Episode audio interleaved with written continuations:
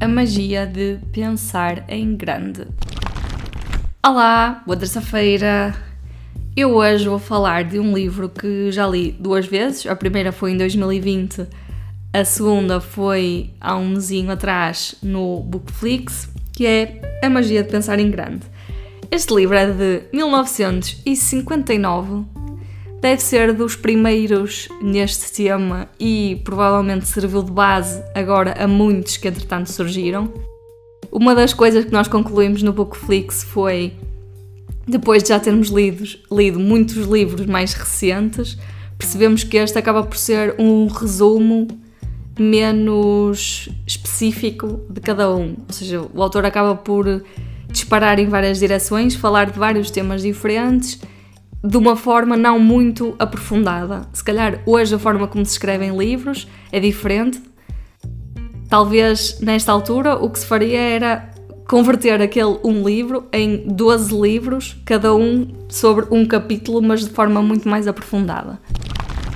Eu vou só destacar um dos capítulos que é parte do nosso pensamento e como é que isso afeta as nossas ações e o resultado que nós temos na nossa vida e não tem nada a ver com lei da atração. Não sei quantas vezes já disse que lei da atração não é neste podcast, nem no meu perfil, nem em coisa nenhuma, porque eu sou engenheira e leis para mim são as de Newton e da gravidade, etc.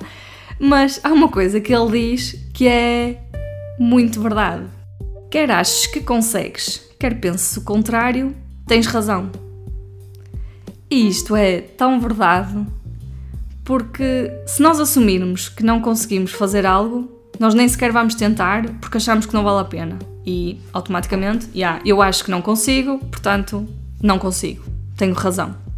Se por outro lado nós acharmos que conseguimos, nós vamos tentar, vamos se calhar falhar, mas depois vamos tentar novamente de outra forma e encontrar ou uma maneira de, de lá chegar ou pelo menos de nos aproximar do que nós queríamos.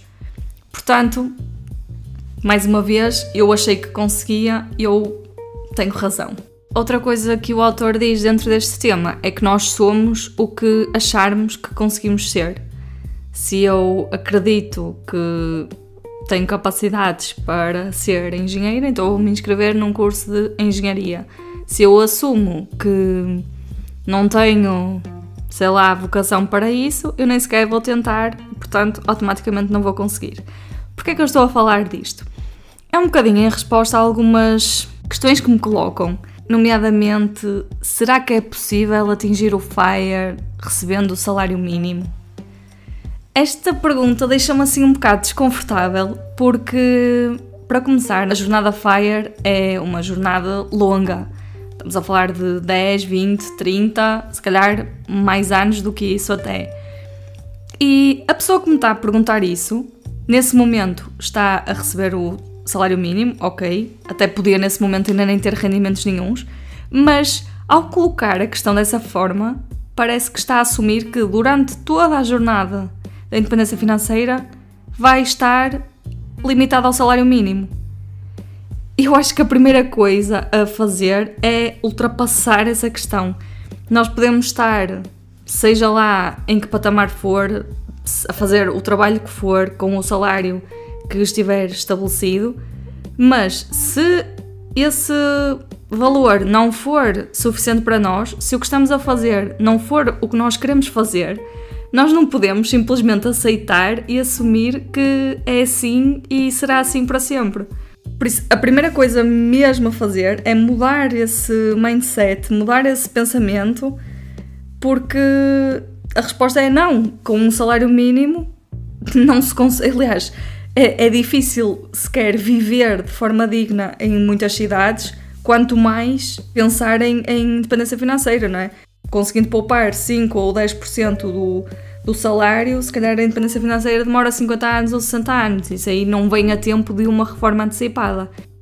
Por isso, acho que em vez de nos preocuparmos se é possível ou não com aquele salário, é definir o que é que nós queremos.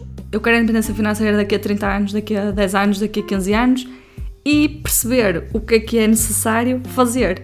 Se eu acreditar que é possível, primeiro ponto, tenho de acreditar que é possível, e depois, efetivamente, atuar de modo a ir nessa direção, então podemos fazer praticamente tudo o que nós quisermos.